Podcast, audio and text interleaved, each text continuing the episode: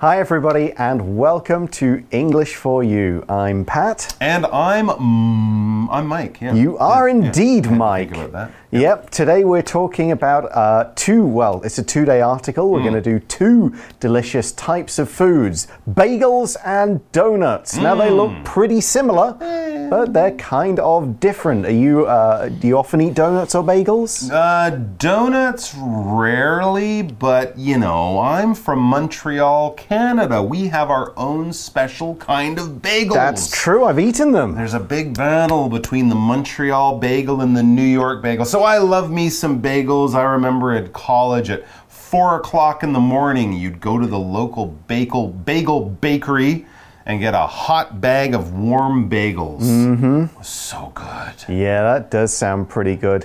Uh, I probably do prefer bagels to donuts. Uh, donuts I will have as an occasional Mm-hmm. Yeah, treat. once but- in a while. Yeah, but a bagel, I mean, that can be pretty much, you know, a breakfast food. Sure. Stick, stick some, some eggs and some other ingredients in Sure. there, just sort of plenty of blueberries with cream cheese. But Yep. it's, a, it's, it's more, there's a word that's versatile. You can do more with a bagel. Absolutely. Cut it in half, put some ham and cheese. It's lunch. There you go. All Well, right. You can have bagels all day long. You can. And we're going to learn about donuts and bagels in this two day article to find out some of the stories behind them and what makes them different. Let's check it out.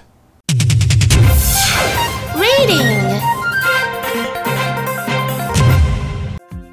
There's a whole history behind bagels and donuts. Americans love their bread. Around the U.S., you can find lots of different types, from Mexican tortillas to German sour breads. Two national favorites are bagels and donuts. These look very similar, but they rose to popularity in very different ways. Bagels are a staple in New York City. Cooks boil a special dough and then bake it to make these ring shaped breads. They are golden brown and have a savory taste. Some people think that bagels were first baked in Poland in the Middle Ages. For many years, Jewish people there were not allowed to make bread. This was because it was holy to Christians. In 1264, a Polish king made it legal for Jewish people to touch bread. However, they couldn't legally bake unless they boiled the dough first. This strange law led to the interesting process of making bagels, or at least that's one story. So the article begins by saying Americans love their bread. Now, when we say their bread, we don't just mean the bread that's owned by them, their personal bread they got from the store. This sentence just means Americans love bread. It's kind of a fairly casual, informal way of saying it. Yeah, we could say, you know, Taiwanese people love their noodles. There's mm. lots of great noodle dishes. Or Japanese people love their sushi. Mm. They're famous for it. People go there and eat it, and it's something that the people of that country also enjoy a lot. And yeah, Americans eat a lot of bread. And one of the cool things about America is the many different types of breads that they have there. It says around the US, you can find lots of different types or styles or kinds of bread. Here are a few examples from Mexican tortillas to German sour breads and mm. many, many, many other types. But those are both breads. Basically, they're made with flour from wheat and salt and water, but they make them in different ways with different kinds of grain and they have different tastes, but they're all basically bread. Exactly. So let's look at the two we're going to talk about mm. today. yeah. The article says two national favorites mm-hmm. are bagels and donuts. So here we're using the word favorite as a noun, okay? If you can use it as an adjective, of course, you could have a favorite food, a favorite sports team, a favorite book, and so on. But as a noun, it's a thing.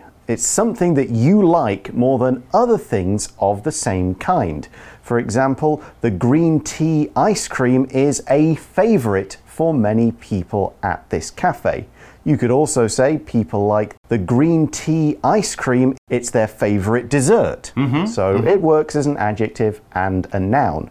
So it's a national favorite, which means a lot of people in the US like bagels and donuts. Absolutely. It's number one, or if it's not, it's very close to the top of the bread popular popularity charts. Now, donuts, bagels, look at a picture of them. They do have a lot of similar things going on when you look at them. And the article talks about that. These look very similar, right? They're round, the hole in the middle, they're made of bread. So, yeah, they look very similar, but they rose to popularity in very different ways. When something rises to popularity, it goes up, it becomes more popular in the way a balloon will rise if you let it go. It will go up into the sky. But here we're not talking about a balloon going up, we're talking about popularity going up. This is basically just the noun form of popular. If something is popular, which would be an adjective,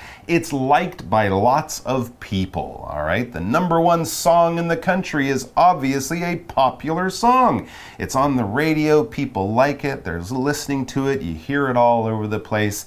If a food is popular, it's probably easy to find in many restaurants around the city or around the country. And famous people, movie stars, people like that, they make a lot of money because they're popular. They have lots of fans. So if we're talking about the noun form, that would be popularity. Okay, let's start off with bagels hmm. then. It says bagels are a staple in New York City. you Montreal. mentioned New York in the introduction. And Montreal. And Montreal, and they are a staple hmm. in yes, both cities. true. Something that is a staple, it's a very common, but usually a fairly basic part of a diet. It's often a necessary part because it's maybe the only type of food that's easy and cheap to get for people. Hmm. For example, rice and noodles are staples in Taiwan. Mm-hmm. They're something people have pretty much every day. Fish is a staple in Japan. It's a mm-hmm. bunch of islands. Fish is a hugely important part of the diet. And so bagels are a staple in New York and Montreal. Yeah, absolutely. And as you said, one other thing about a staple, it's cheap, it's easy to find, and yeah, you'll probably have it in some way with every single meal that you eat through the day. So that's another thing about a staple. It's the most common food in that place for people. Now let's look at how they make these bagels in New York. It says cooks boil a special dough and then bake it to make these ring-shaped breads. All right. So they're using dough, which is that mix of, you know, flour and water and probably some salt, but they boil the dough. But as we mentioned, if you're talking about bread, you have to talk about dough. It's what bread is made from. It's sort of the cool part of the bread, and you move it around with your hands, maybe let it sit for a while, and then you put it in an oven, you put it somewhere hot, you bake it, and then it rises to become what we would see and look at as bread. But basically, before you add the heat, the bread was dough first. And notice D O U G H but it's just pronounced like D O, hmm. dough. So, as Mike said, to turn the dough into bread, you need to bake it. To bake something is to cook it in an oven. You put it in a very hot place, the heat uh, kind of gets at it from all sides, up and down and all around, and cooks the food and changes the form of that food so you can eat it. Here's an example My mum baked bread, and the whole house smelled of fresh bread, which is an amazing smell. All right, so we have a ring of dough, boiled, then mm-hmm. baked. That's right. And so, what does that kind of, how does it look? It's a bagel. But yeah, how does it look? Here we get a description of a bagel after it's been baked. They are golden brown and have a savory taste. All right, so now we have an idea of what they look like. They're kind of golden brown, which is, you know, a lot of bread comes out of the oven after being baked, looking golden brown and a savory taste. We'll get to that in a second. But let's talk about this color golden, a great color for a lot of food, right? We think of many different types of food as being golden bread, french fries, mm-hmm. fried chicken, you know, things like that can be golden too. But as a color, it's just the color that gold is. It's yellow with maybe a little hint of orange in there. It's the color of the sun as it sets, it's the color, obviously, of the metal gold or something like that, too. So, if anything has that kind of yellow, slightly orange color of gold, we would describe it as golden. We could also describe something that is made out of gold as being golden, like a golden ring or a hmm. golden crown on a, on a king's head or something. But let's have a look at our example sentence. The teacher gives a little golden star to kids who get ten, who get 100 on a test. If you get a perfect score, you get a golden star. Like at the Olympics, you get a golden medal if you come right. first. Exactly, and we describe these bagels Hmm. as tasting savory. Now, savory is a, a very good word. It kind of describes a lot of food, Hmm. and it's food that has a salty or spicy, but not a sweet taste. So, meats are savory, Mm-hmm. Sure. breads, you know, even kind of like noodles in soup would be mostly Sure. savory because they're salty or spicy. Mm-hmm. You don't really have sweet noodles very often. No, not too much. Okay, so savory could be a pie, it could be a roast beef Mm-hmm. that comes out of the oven. It does really describe a lot of food. So, yep, bagels are savory. Yeah, it's more salty than more sweet. So think of most desserts as being sweet, but things you might eat earlier in the meal, like meat dishes, would be savory. Now, where did bagels come from? We know that we have them today. We know that we can get them in many different places, but where did they come from? It says some people think that bagels were first baked in Poland in the Middle Ages. Mm-hmm. Wow, so obviously we're going back hundreds of years. The Middle Ages is like 1000 to like 1500, so it's, you know, 500 to 1000 years ago in Poland. This is a country in Eastern Europe, right there between Germany and Russia. We have the country of Poland, and a lot of good food comes from that part of the world. And the other thing, of course, is a lot of people left Poland and moved to other countries, bringing their food with them. That's right. So, it's one particular group of people mm. who are behind the story of bagels. We see that for many years, Jewish people there in Poland were not allowed to make bread.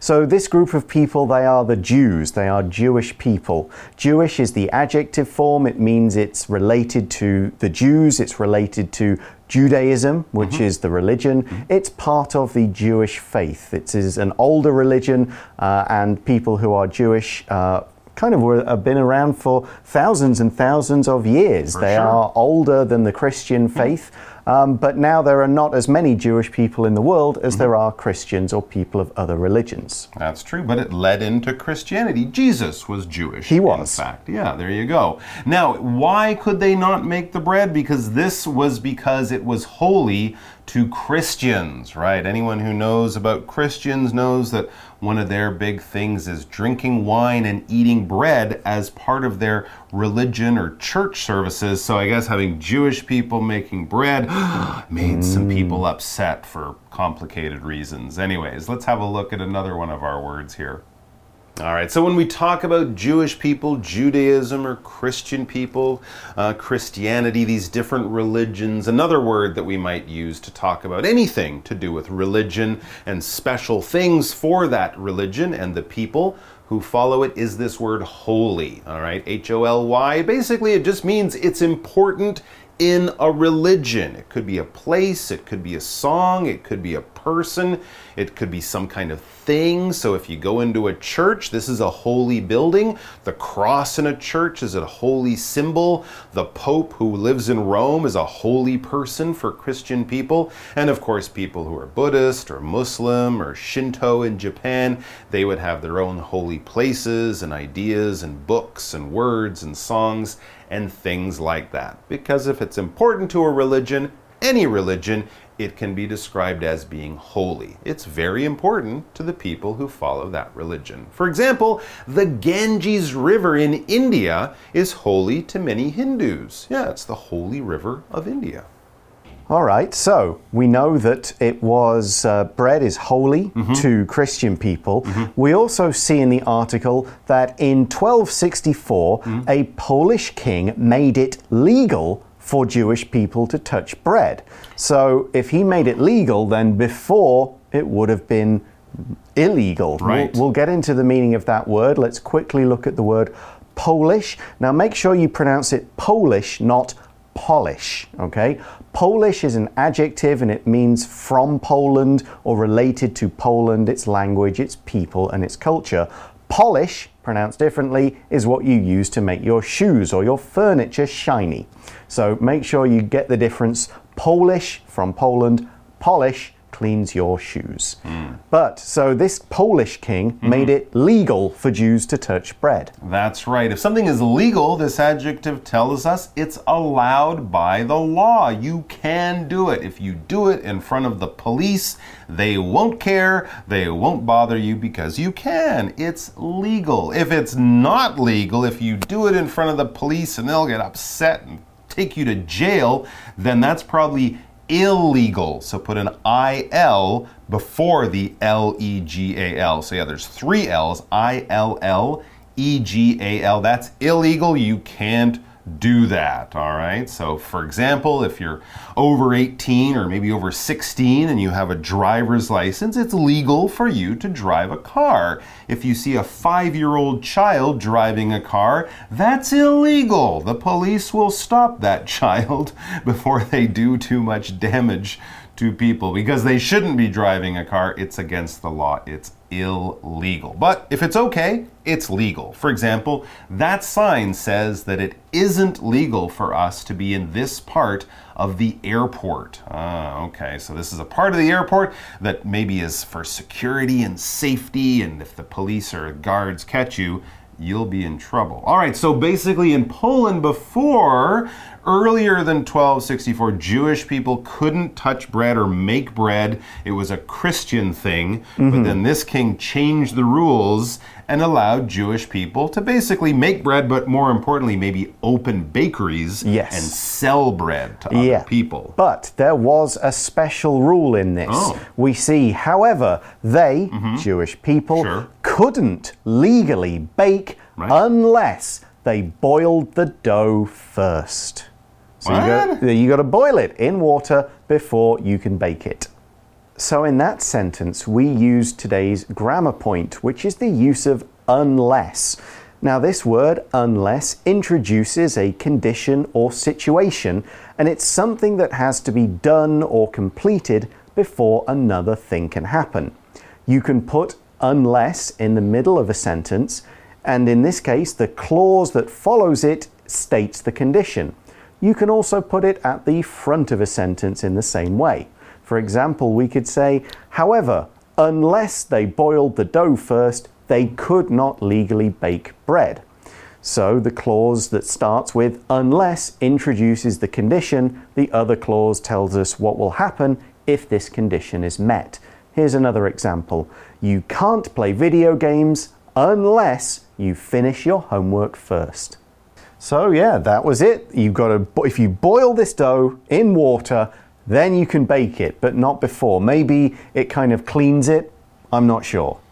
But Interesting. that's the law. That's well, that the was rule. the law. We're not quite sure why they had that law, but there was a good result from this kind of strange law. It says this strange law led to the interesting process of making bagels. Or at least that's one story. All right, this was, you know, 800 or so years ago, so we don't have, you know, YouTube videos or newspapers from that time. So it is one story, it's one version of the bagel history. So we're not sure, but certainly boiling the dough before you bake it would lead to a different kind of bread. Bagels, that's what we ended up with. When something leads to something, this phrasal verb basically is telling us it causes something, it results in something. Something is happening, something is going on, and what it leads to is the end result. All right, so, you know, cooking is a good thing to think about here. If you take some eggs and sugar and flour and chocolate,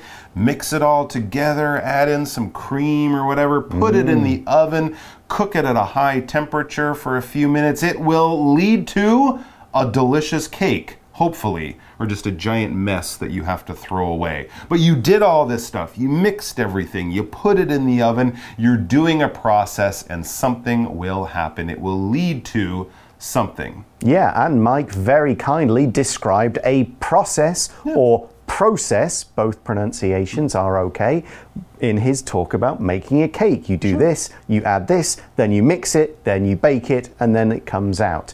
A process is a step by step method of doing something. It is how you do it in an organized, structured way. First do this, then do this, then do this, and this will be the result. It's a very clear kind of way to go through a particular set of actions with an expected result.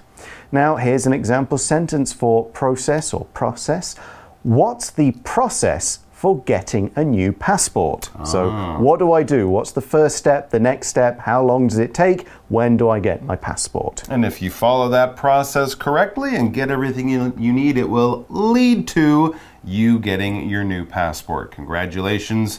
But because of COVID, you can't go anywhere. Yes. Anyways, let's get back to our article. We also had that phrase, at least. At least this is the story that we know, all right? Well, we're kind of using this to show that if nothing else, one thing is true here, all right? We're not totally sure about the whole history of bagels, how they happened. Was it in 1264? At least this is what we know. I'm kind of putting this out there and telling you this is everything I know. I'm giving you all the information. But that phrase, at least, is kind of making you also know that there could be more to it. There could be more information, but I'm giving you as much as I know. Hmm. All right. So often, when you're telling a story, something you heard, but you don't know all of the facts, you can kind of say, at least I know this, or this is what I know. At least that's what he told me. He could have other secrets, but this is as much as I know. I'm giving it all to you but there could be more. Yeah, we're clarifying the fact that there might be more information or facts out there somewhere more. that we just don't know yet. All right, so that is the story of bagels, or at least one of the stories of bagels. We're going to come back and learn about donuts in part two of our article tomorrow, but let's now go to today's For You chat question.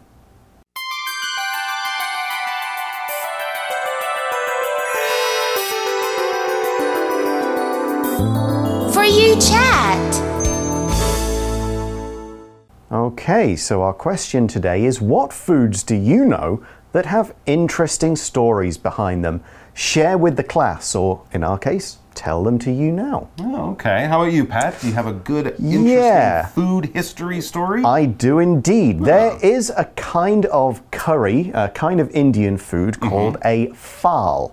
okay. It's extremely hot and mm. extremely spicy. Mm. And if you see it on a menu in, an, in a UK Indian restaurant, it normally comes with a warning about how spicy it is. Wow.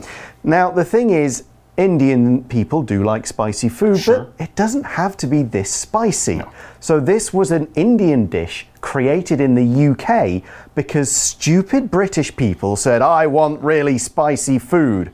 And the guy in the restaurant just, all right, make it so spicy that it's horrible and just shut him up. Ah, So, okay. there, therefore, this phaal was born. It's not truly Indian food, it's British Indian food, and it's just really used to punish stupid British people who think they love spicy foods. So if you went to India and looked for it on a menu there, you probably probably would never not find, find it, no. Interesting. So, it's, there's it's the story. it's funny how a lot of food stories come from sort of customers making the chef angry. Yes. Potato chips. Potato I think chips, also yeah. started the same way. Absolutely. Right? The guy was cutting the potatoes. The customer's like, they're not crispy enough. Make them thinner. So he made them as thin as he could, and the customer's like, these were perfect. And the chef's like, I just did it Okay, I just burned a bunch of really thin potatoes, but all right. And If you're happy, born. indeed. So there we go. Two unusual foods, phaals and potato chips, Mm-hmm. made just by angry cooks.